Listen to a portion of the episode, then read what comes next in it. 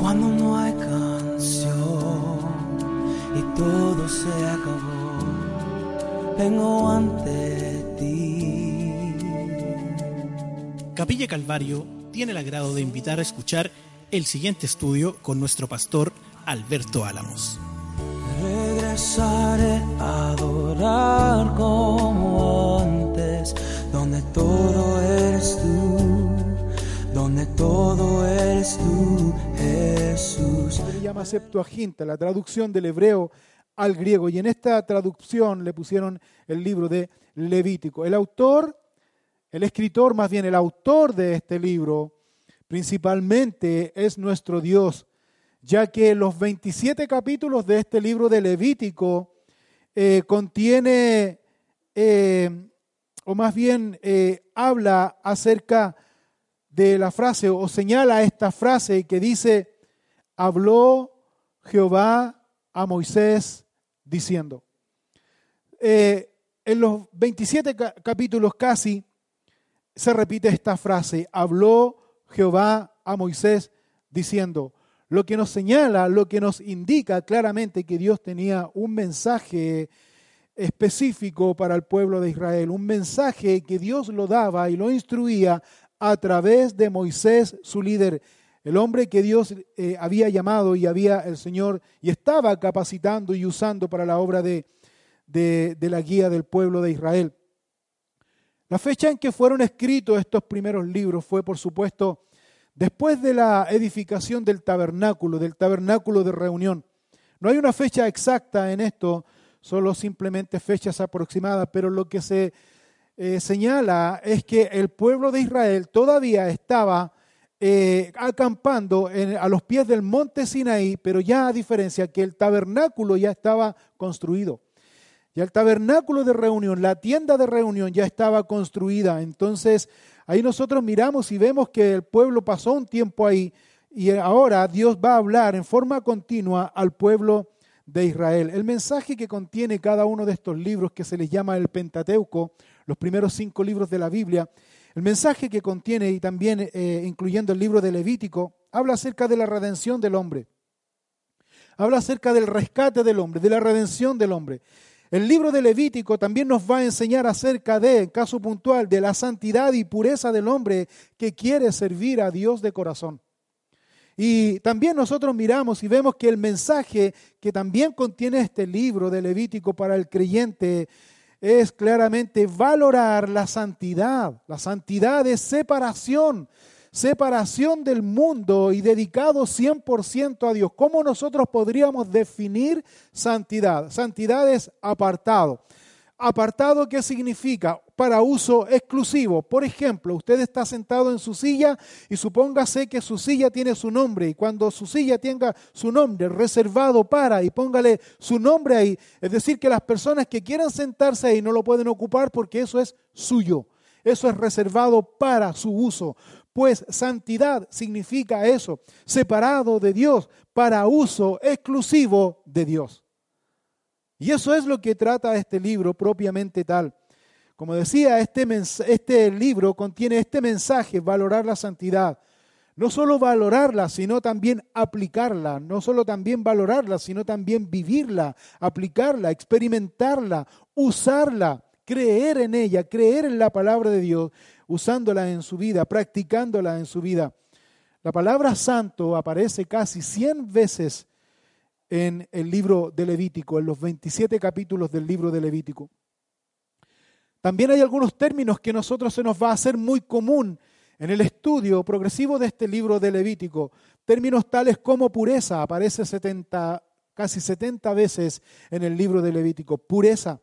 También vamos a ver todo lo que tenga relacionado con impurezas, todo lo que tenga relacionado con inmundicia, nosotros vamos a ver comúnmente nombrado aquí en este libro de Levítico, lo que señala que el Señor lo que quiere lograr, el mensaje principal de este libro es santidad del creyente, santidad en el pueblo, santidad del creyente.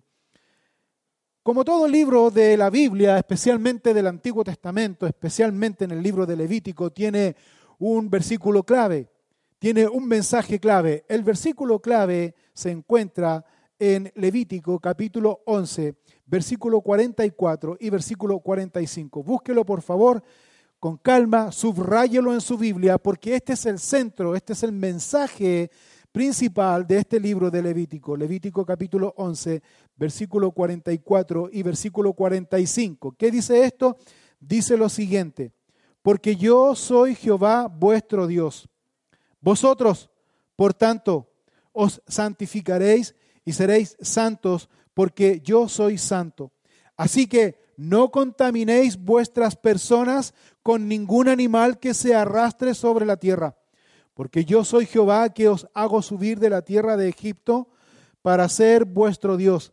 Seréis pues santos, porque yo soy santo. Este es el mensaje principal, exclusivo, específico para el pueblo de Israel. Ahora tú podrías pensar y tú podrías decir, bueno, ese es el mensaje para Israel, pero ¿qué aplicación tiene para nosotros? Porque nosotros no somos judíos. Judíos, algunos sí, pero ese es otro tema, otro tema que no tiene nada que ver. Pero yo no soy judío, yo no soy hebreo, yo no soy israelita, entonces, ¿qué relación tiene eso para mí? Eso es muy importante aclararlo, ¿sabe por qué? Porque hay personas, les voy a poner este ejemplo específico, hay personas que yo me he encontrado con estas personas y me han dicho, oiga, ¿sabe qué? El diezmo no es bíblico y el diezmo no es para la iglesia actual porque el diezmo es para el antiguo pueblo de Israel, así que por eso yo no diezmo. Bueno, Aquí hay dos cosas importantes. Si tú no quieres diezmar, dilo derechamente, francamente, no quiero diezmar, pero no uses una justificación que no tiene asidero, que no tiene, eh, nada que ver. No uses la palabra de Dios para tu propio antojo. ¿Por qué? Porque si tú dices que eso solamente fue para el Antiguo Testamento, estás equivocado, porque tanto el Antiguo Testamento como el Nuevo Testamento es palabra de Dios. Es palabra de Dios. Por tanto, es una enseñanza. ¿Y por qué les quiero señalar esto? Les quiero señalar esto porque hay algunos que dicen, y algunos también hablaban en aquel tiempo en la primera iglesia específicamente, y decían que eh, eso era netamente para el pueblo judío, tradiciones netamente para el pueblo judío y no para el gentil. Entonces, cuando el Señor unió dos pueblos, como dice Pablo a los Efesios, unió los gentiles con el pueblo judío en un solo pueblo, en Cristo Jesús, entonces aplica para la iglesia del Señor, es lo mismo, aplica para la iglesia del Señor. La santidad entonces como acabamos de leer aquí en el libro de Levítico, es una enseñanza y demanda para Israel. Pero ¿qué relación tiene con la iglesia? Tiene mucha relación. Primera de Pedro, busque Primera de Pedro en el Nuevo Testamento, capítulo 1, versículo 15 y versículo 16. Aquí está la aplicación. Aquí está la relación que tiene que ver con la iglesia. Primera de Pedro, capítulo 1, versículo 15 y versículo 16. Dice lo siguiente, si no como aquel que os llamó es santo, sed también vosotros santos en toda vuestra manera de vivir, porque escrito está, y aquí hace la relación y la cita de Levítico 11 que acabamos de leer, escrito está, sed santos porque yo soy santo, dice Jehová. Esa es la relación. Ese es el nexo, esa es la enseñanza, esa es la aplicación, esa es la demanda también para la iglesia del Señor. La palabra santo o en relación a la santidad aparece en el Nuevo Testamento señalado más de 100 veces, lo que demuestra entonces que toda escritura, toda escritura es inspirada por Dios. Los quiero llevar a este punto para confirmar aún más esta doctrina, esta enseñanza que nosotros vemos en la palabra del Señor. ¿Se acuerda? En aquella oportunidad cuando el Señor Jesucristo fue bautizado en aguas por Juan el Bautista. Jesús fue bautizado en aguas por Juan el Bautista. Viene la voz de Dios y le dice Dios, este es mi Hijo amado en el cual tengo complacencia. Y viene la paloma, que eh, era simbolismo, forma del Espíritu Santo y se posa sobre él. Y luego dice el Señor, especialmente Mateo capítulo 4, que el Espíritu de Dios llevó al Señor al desierto y en el desierto fue tentado por Satanás. ¿Se acuerda? Que fue tentado por Satanás en tres áreas al Señor Jesucristo. La primera cosa que el Señor Jesucristo fue tentado por Satanás es que Jesús estaba, estuvo 40 días y 40 noches en ayuno literal, sin comer nada y sin beber agua. Así que imagínese usted 40 días y 40 noches en ayuno. Cuando ya el día 39, me imagino yo, casi 40, viene todo el hambre y Satanás viene a tentar a Jesucristo y Satanás le dice a Jesucristo, si tú eres hijo de Dios, ¿se acuerda? Di que estas piedras se conviertan en qué? En pan. Yo me imagino que Jesús estaba viendo la tremenda piedra ahí. O estaba rodeado de grandes piedras. Y vino Satanás y dijo, di que estas piedras se conviertan en pan. ¿Cuál fue la respuesta de Jesucristo? Escrito está. ¿Se acuerdan? Escrito está, le dice el Señor. No solo de pan vivirá el hombre. Y aquí está la frase clave que tiene relación con lo que acabamos de leer aquí. Si no dice que el hombre dice vivirá de toda palabra que sale de la boca de Dios. ¿Cuál es toda la palabra que sale de la boca de Dios? ¿O dónde está impresa la palabra de Dios? ¿Dónde está impresa la palabra de Dios? ¿Dónde está todo el consejo de Dios puesto?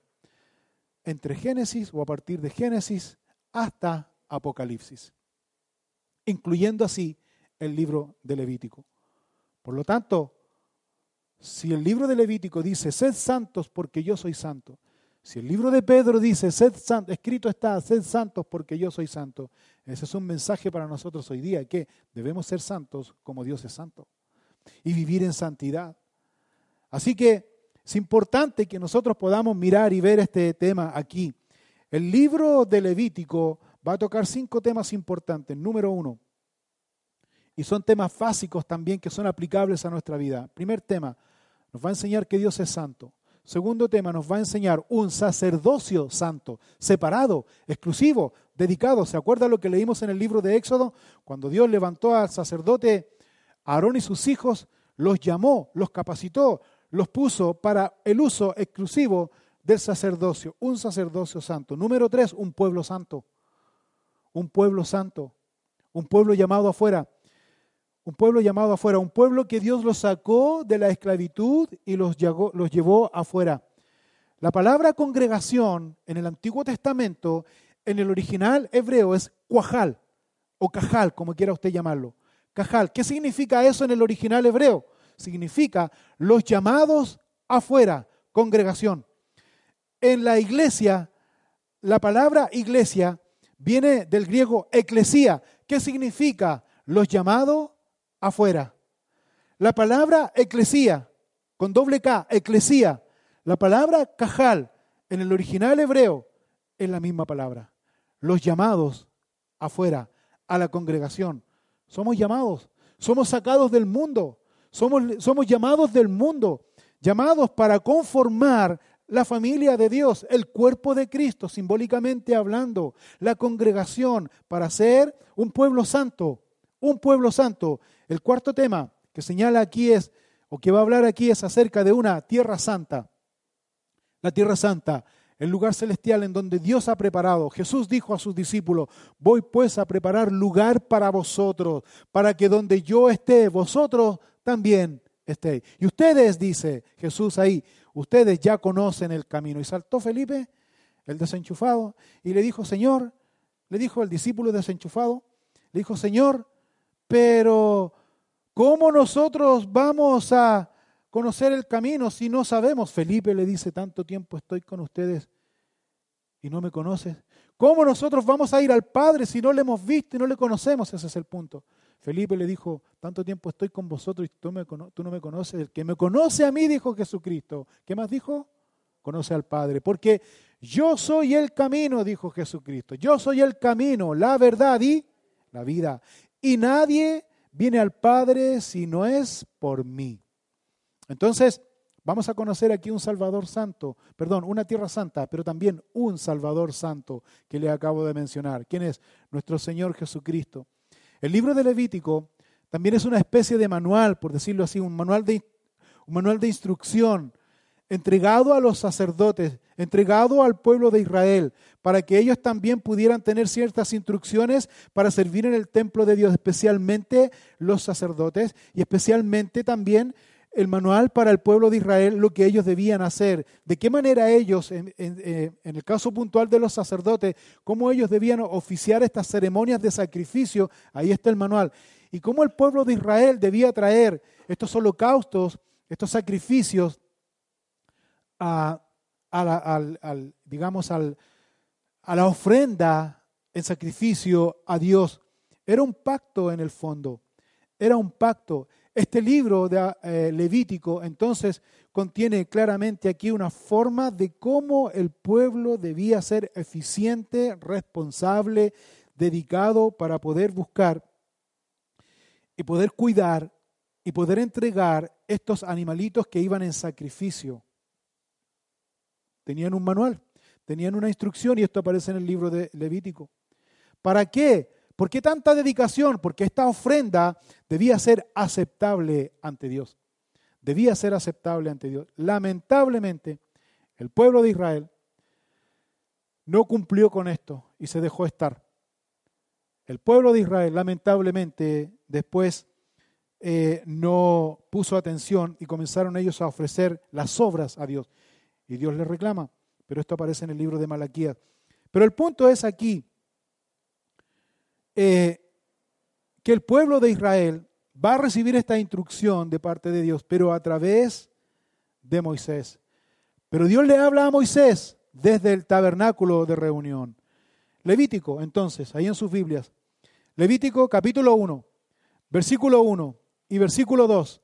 Dice así, llamó Jehová a Moisés y habló con él desde el tabernáculo de reunión, diciendo, habla a los hijos de Israel y diles, cuando alguno de entre vosotros ofrece ofrenda a Jehová de ganado, vacuno u ovejuno, haréis vuestra ofrenda.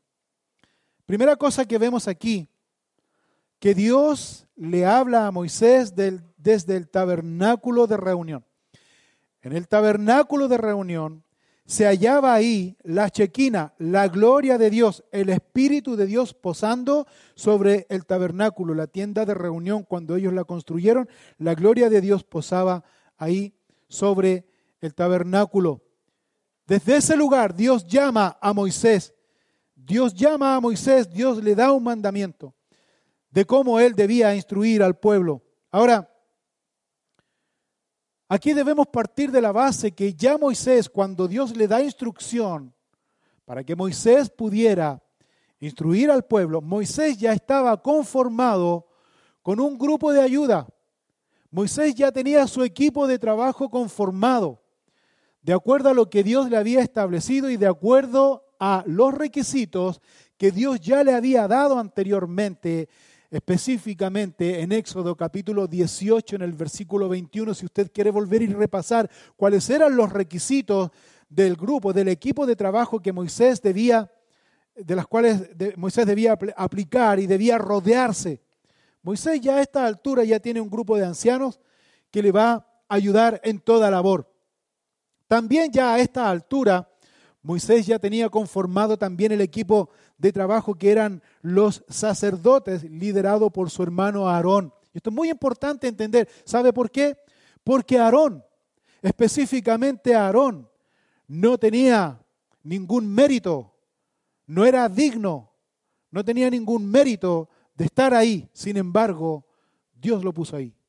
Sin embargo, Dios los perdonó. Porque recuerden que Aarón, en alguna oportunidad, él inducido por la influencia del pueblo, él construyó una imagen de Dios, que fue un becerro de oro.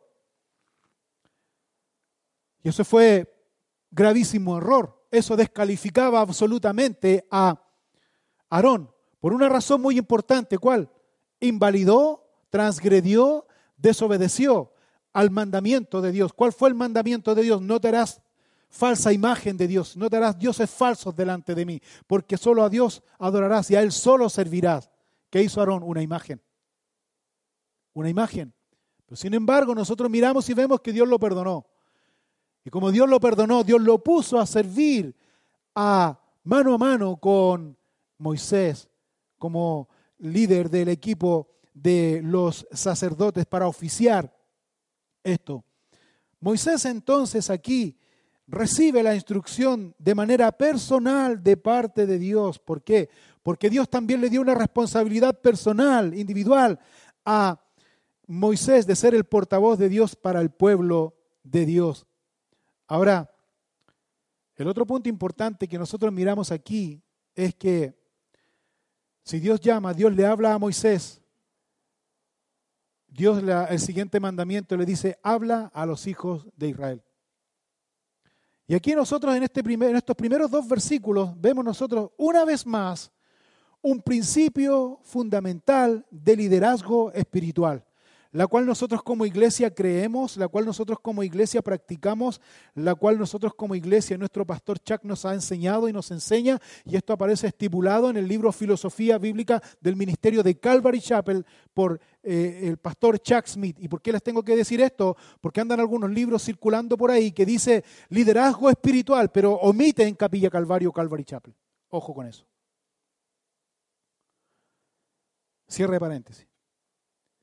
Entonces aquí nosotros creemos, de hecho ahí hay un formato, una evidencia de lo que nosotros creemos y el orden de gobierno de la iglesia del Señor.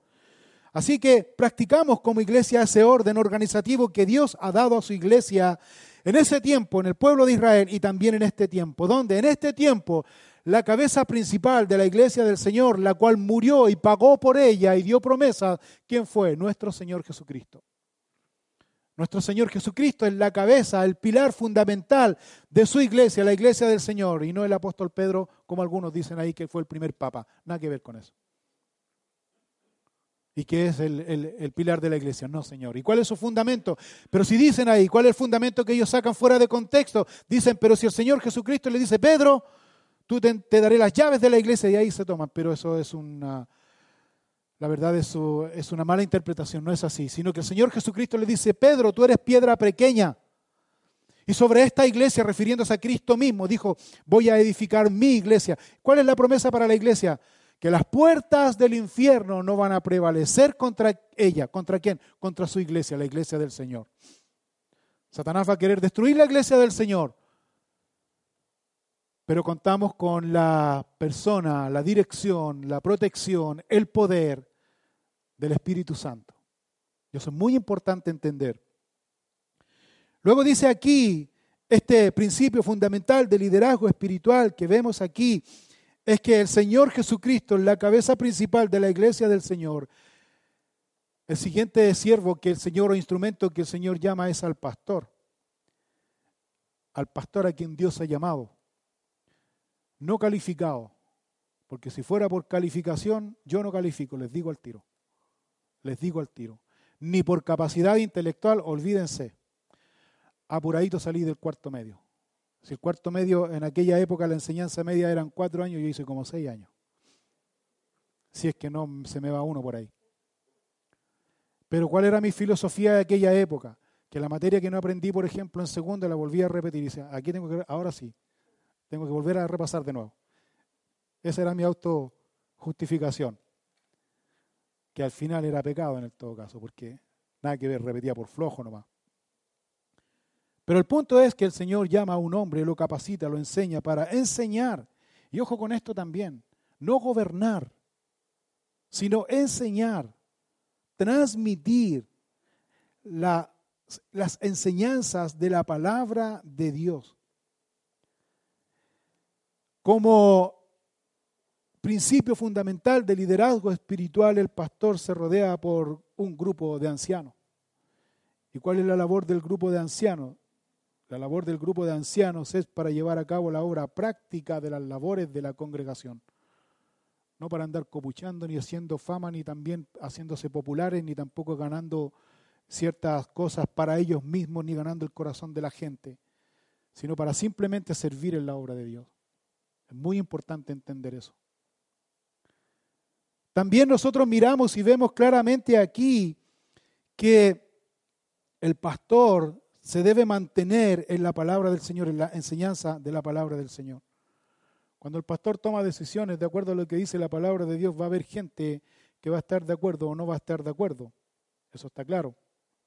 pero muchas decisiones que el pastor toma guiado por la palabra de Dios, por la instrucción de Dios, y le insisto esto, no personal, sino por la palabra de Dios, la verdad es que muchas veces no son del gusto de la congregación, no son del gusto de la gente, porque este no es un gobierno democrático. Nosotros no creemos en el gobierno democrático aquí, democracia, es decir, ¿qué piensa usted frente a esto? No, esto es un gobierno teocrático. ¿Qué significa eso? Ah, que somos ahora teocráticos. No, no, no, no, no, no confunda teocrático con teocuático. No, esa es otra cosa, nada que ver. Teocrático significa el gobierno de Dios en su iglesia. Dios es soberano y Él gobierna su iglesia. Y Dios ha puesto hombres y ha establecido este orden de organizativo dentro de la iglesia del Señor. Y esto es muy importante que nosotros podamos entender aquí porque cada decisión que se toma se toma en la iglesia, se toma en base a lo que dice la palabra de Dios.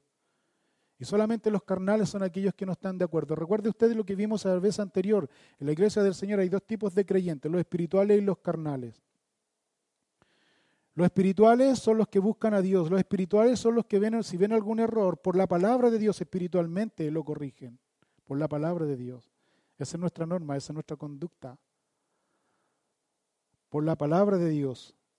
El espiritual, si ve algo que está raro, el espiritual va a orar a Dios, va a orar a Dios y va a pedir que el Espíritu Santo le dé sabiduría y le pueda guardar su corazón sobre todas las cosas. En cambio, el carnal va a ver todas las cosas carnales.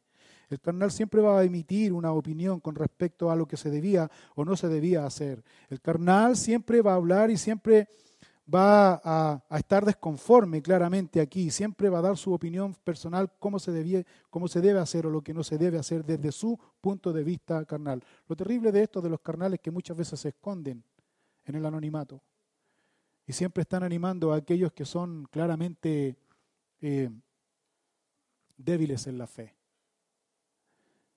La Biblia nos enseña claramente aquí dos principios fundamentales de liderazgo, la cual yo quiero insistir y quiero apegarme fielmente a lo que dice aquí, Levítico capítulo 1, versículo 1 y versículo 2. Subraye estas dos palabras, por favor, porque son muy importantes lo que estamos diciendo aquí. Número uno, llamó.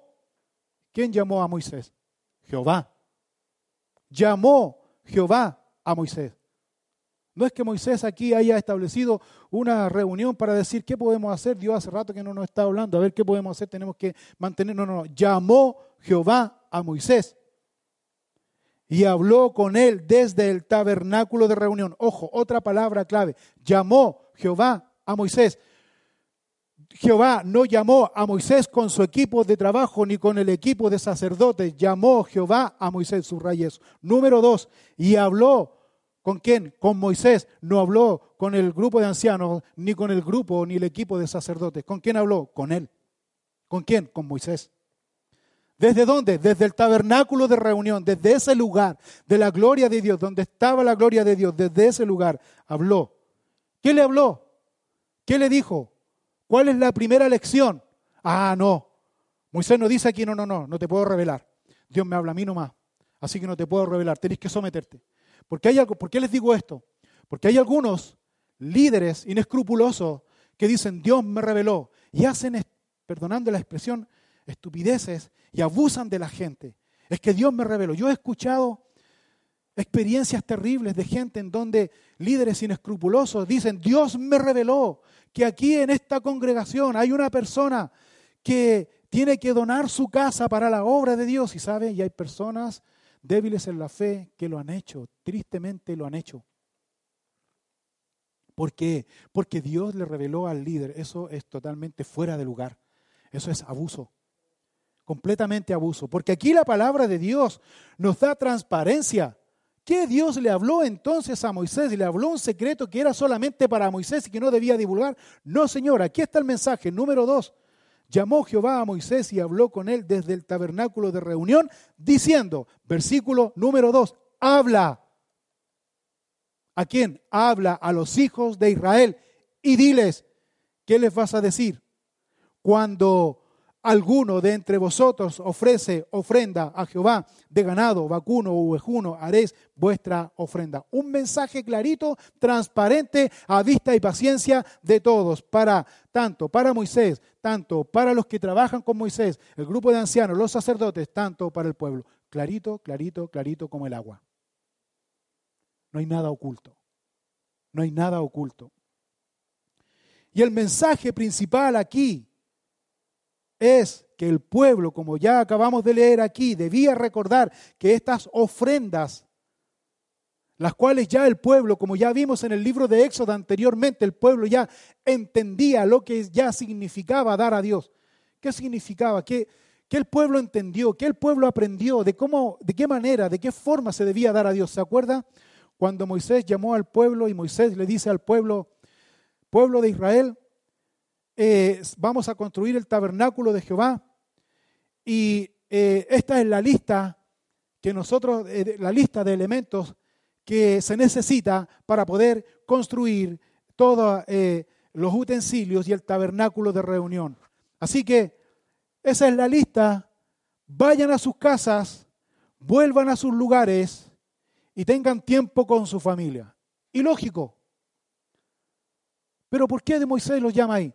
Porque el pueblo de Israel, en comunión, en intimidad con Dios y su familia, el pueblo de Israel debía recordar lo que Dios hizo por ellos.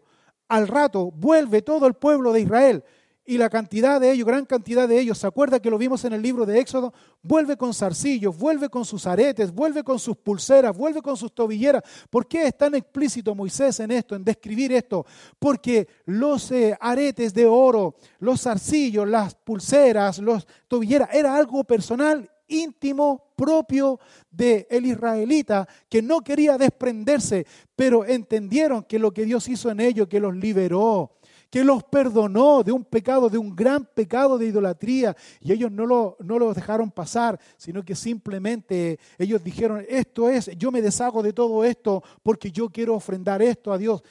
Los israelitas se acuerdan en aquella oportunidad que dieron a tal grado, a tal punto, que Moisés dijo, paren, paren, no sigan dando porque ya tenemos suficiente. ¿Se acuerdan? Pues ellos ya tenían el concepto de ofrenda. Entonces aquí Dios les dice, habla a los hijos de Israel.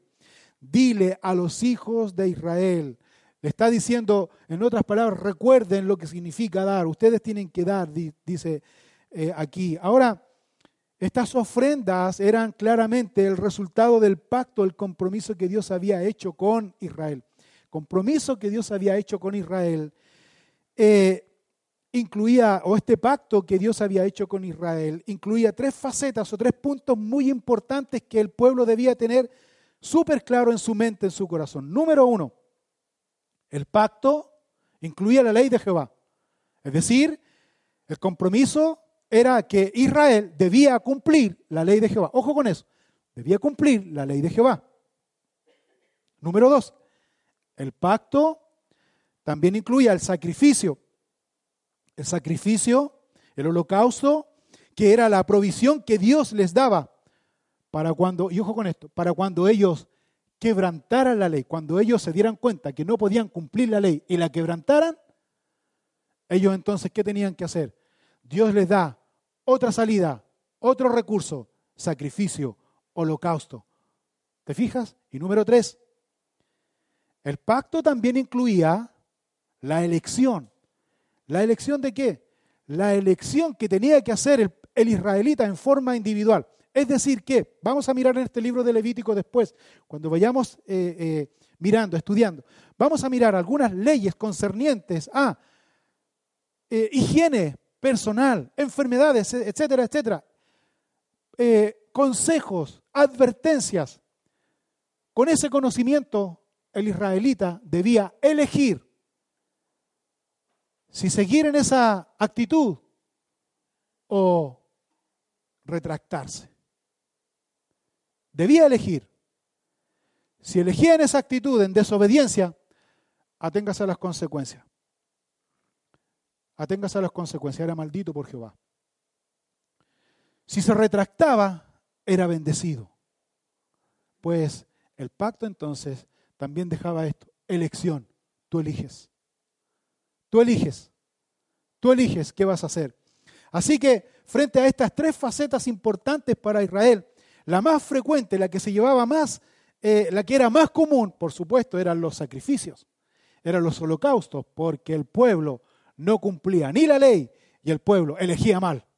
Y la única manera de poder acercarse a Dios, de poder sentir de que Dios cubría sus pecados, perdonaba sus pecados, era a través de los sacrificios. Por eso Dios fue muy sabio cuando estableció tanto el altar del holocausto, tanto los, el sacerdocio, tanto los utensilios. Y aquí en el libro de Levítico va a proporcionar la forma en que se debían realizar estos sacrificios a Jehová. Ahora, entendamos esto también. Los sacrificios a Jehová no, era, no es que aquí en el libro de Levítico va a comenzar a desarrollarse estos sacrificios, esta muerte de animales. No, recuerden ustedes que los sacrificios de Jehová, de Jehová, los holocaustos, los sacrificios de animales, ¿quién fue el que originó el sacrificio? ¿Quién fue el que dio el primer paso para los sacrificios? ¿Quién fue? Fue Dios. Fue Dios. ¿Se acuerda en el libro de Génesis cuando Adán y Eva desobedecieron a Dios? Y por consecuencia de eso fueron expulsados del jardín del Edén, ¿se acuerda? Y puso un ángel a la entrada del jardín del Edén con una espada con fuego revolviéndola ahí, que ellos no podían entrar. ¿Por qué? Porque ellos habían sido excluidos del jardín del Edén, habían sido condenados porque ellos decidieron seguir de esa manera, desobedecer a Dios. Pero ahí hay algo inusual, algo insólito. ¿Cuál es lo inusual? ¿Cuál es lo insólito? Que Dios toma un animal, aviste paciencia, me imagino yo, de Adán y Eva, sacrifica ese animal, desolla ese animal, le saca la piel y con esa piel cubre a Adán y Eva. ¿Sabe que ese espectáculo fue grotesco y fue terrible y fue impactante y fue chocante para Adán y Eva? ¿Sabes por qué? Porque Adán y Eva, creación de Dios, no conocían la muerte. Lo segundo, Adán y Eva, como no conocían la muerte, por último uno lo podría decir, ¿por qué fue tan chocante? Bueno, eso podía ser pasable en cierta manera, la muerte de un animal. Pero lo que Adán y Eva les chocó fuerte, les llegó fuerte, les sorprendió fue que Dios fue quien quitó la vida de ese animal. Fue Dios siendo que Adán y Eva vivían en el jardín del Edén y convivían con Dios en ese amor pleno, en esa comunión plena de Dios, no conocían el mal, por decirlo de alguna manera, hasta que vieron ahí. Y eso les impactó. Y más aún, la muerte de un animal inocente, quitando su piel y cubriéndolos a ellos, ¿sabe lo primero que ellos pensaron, en cierta manera, Adán y Eva? No lo dice la escritura, pero lo vemos así que ellos no se merecían que la muerte de un inocente les cubriera a ellos. Ellos fueron los culpables, pero ese inocente pagó por ellos y los cubrió. Pues de ahí viene el primer sacrificio. De ahí viene el primer sacrificio, Génesis 3:21, si quiere anotarlo y chequearlo ahí en su Biblia. Dios dice, Dios hizo al hombre y a su mujer túnicas de pieles y los vistió, los cubrió. ¿Quién? Dios. De ahí viene el primer sacrificio. Este sacrificio que Adán y Eva vieron de parte de Dios fue transmitido a Caín y Abel. ¿Se acuerdan? Caín y Abel. Caín era agricultor y Abel era cuidador de ovejas, pero, pero Adán y Eva le enseñaron una forma de sacrificio a sus hijos, que era el sacrificio de animales, pero el error de Caín fue, ¿cómo vamos a hacer esto? Es grotesco. Y ahí entró la opinión, para que usted me entienda, entró la opinión personal de Caín. Pero ¿cómo vamos a hacer esto? Esto es grotesco, esto no va con los tiempos. Esto está pasado de moda, ¿cómo vamos a matar a un animal inocente y lo vamos a ofrecer en sacrificio? Esto, la verdad es que no, la verdad es que yo entiendo, y mira, aquí está el error, yo entiendo el concepto de sacrificio, yo entiendo el concepto de ofrenda, y ofrenda es dar según la intención de Caín, así que yo no, yo no voy a hacer lo que él hace, yo voy a sacar lo mejor de mi fruto, la mejor sandía de paine, la grande sandía, ni siquiera la voy a calar porque sé que viene buena, y el mejor melón, y el mejor eh, racimo de uva, y el mejor para, y voy a hacer una tremenda canasta aquí, eh, familiar, no familiar, sino como una tremenda frutera aquí, lo voy a ofrecer a Jehová. ¿Y qué dice la escritura? Que Jehová miró con agrado la ofrenda de Abel. ¿Por qué? Porque Abel tomó un corderito de su rebaño, de acuerdo, y siguiendo la enseñanza y mandamiento que Dios le dio a su padre y su padre le transmitió a él, y él tomó este corderito, este sacrificio, y lo sacrifica ante Jehová, de acuerdo a las normas que Dios le dio, y Dios miró con agrado la ofrenda de Abel, más despreció la ofrenda de Caín, por la intención de su corazón. Porque Caín dijo, no, yo creo que no se hace así, yo creo que se hace de esta manera. Y ahí cometió gravísimo error, y ahí sabemos lo que es historia. Pero me quiero centrar en el sacrificio de Abel. Hace el sacrificio. Este sacrificio viene de generación en generación hasta llegar al tiempo de Noé. Noé también hace este sacrificio. Después del diluvio nosotros miramos y vemos que los sacrificios se distorsionaron porque en esa distorsión comenzaron los hombres a hacer sacrificios humanos, algo que Dios nunca había pedido. Pero ahí comienza esta distorsión. Pues de ahí, volviendo al punto, vienen los sacrificios. Los israelitas. Y quiero centrarme en estos dos versículos. Habla, versículo 2. Habla a los hijos de Israel y diles, ¿qué les va a decir? Les va a dar una pauta de la ofrenda que ellos debían traer. ¿Qué debían traer? Cuando alguno de entre vosotros ofrece ofrenda a Jehová de ganado, mire esto, de ganado vacuno u ovejuno, haréis vuestra ofrenda. ¿Por qué Dios es tan explícito con esto? De ganado, eh, vacuno u ovejuno. ¿Por qué es tan explícito? Primera cosa, es explícito Dios porque los israelitas no podían agarrar ningún conejo salvaje, no podían agarrar ningún zorro salvaje y hacerlo pasar por cordero. No podían. No podían agarrar ningún animal salvaje y ofrecerlo a Dios. Dios es explícito. O una vaca, o un toro, o una oveja. De ganado, porque era parte importante, era el producto de su trabajo era el producto de la crianza del dueño de casa, del judío, donde dedicaba tiempo. Después vamos a mirar que el judío también esta ley es más explícita porque el judío debía del rebaño debía apartar un cordero sin mancha, sin defecto, debía conservarlo en el mes de abril, debía conservarlo 14 días y en el día número 15 lo sacrificaba. Cuando lo sacrificaba y lo ofrecía en ofrenda a Jehová, en holocausto a Jehová, ese cordero lo disfrutaba en familia, no debía quebrar ninguno de sus huesos es más explícito. Pero el punto es aquí que Dios dice, debían ofrecer de ganado, de vacuno o ovejuno, haréis vuestra ofrenda. El punto principal de Dios en, este, en, esta, en esta demanda era que al israelita le debía costar la ofrenda. Ese es el punto. Le debía costar la ofrenda. Al israelita debía entender que esta ofrenda era para Jehová y debía ofrecerla a Jehová. Versículo 3 y versículo 4. Si su ofrenda fuera holocausto vacuno, macho, sin defecto lo ofrecerá, de su voluntad lo ofrecerá, a la puerta del tabernáculo de reunión delante de Jehová, y pondrá su mano sobre la cabeza del holocausto y será aceptado para expiación suya. ¿Qué dice aquí? Primero, su ofrenda fuere holocausto vacuno, macho, sin defecto, lo ofrecerá.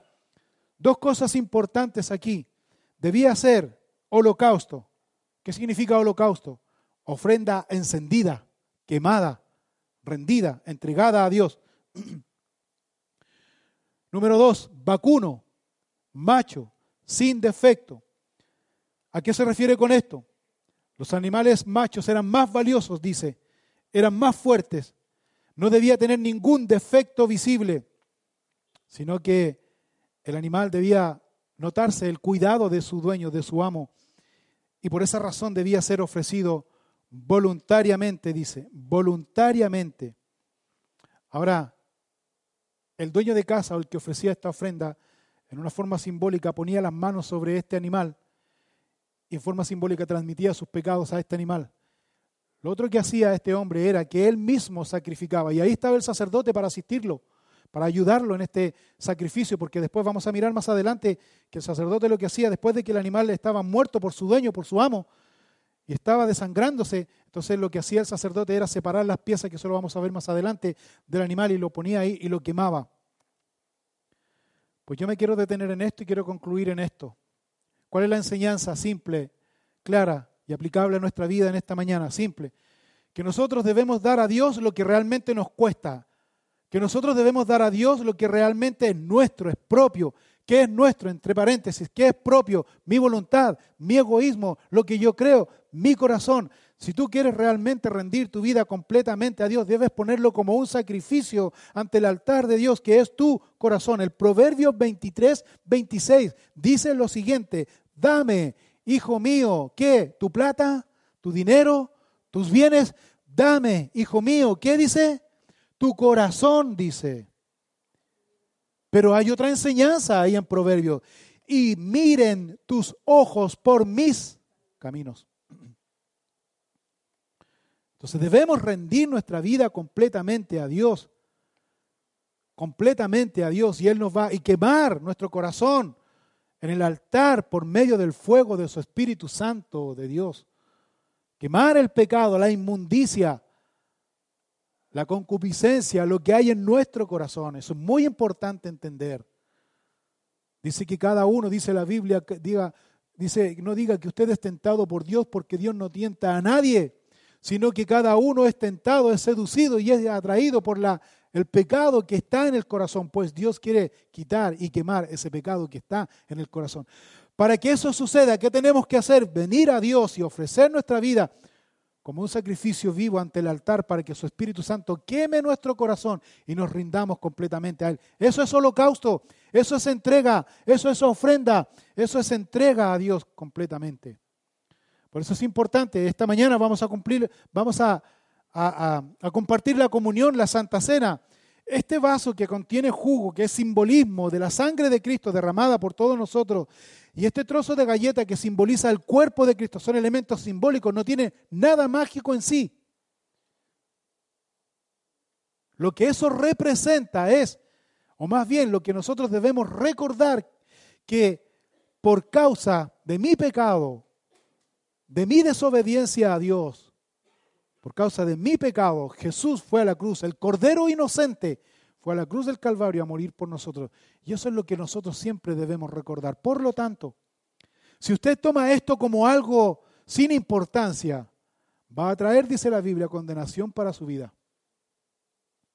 Por eso es importante esta mañana que nosotros podamos entender y mirar cómo está mi corazón delante de Dios. Y yo esta mañana les invito a ponerse de pie, por favor. Si puede usted ponerse de pie.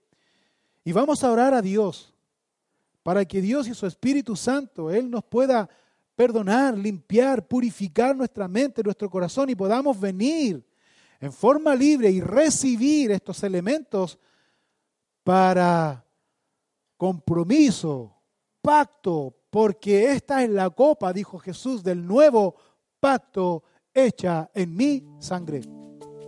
Así que vamos a orar a Dios, vamos a pedir a Dios para que Él purifique nuestro corazón, para que Él nos perdone de nuestros pecados, para que Él limpie nuestra mente. Cuando no hay canción y todo se acabó, vengo ante ti. Si necesitas oración, escríbenos a oración@capillafm.cl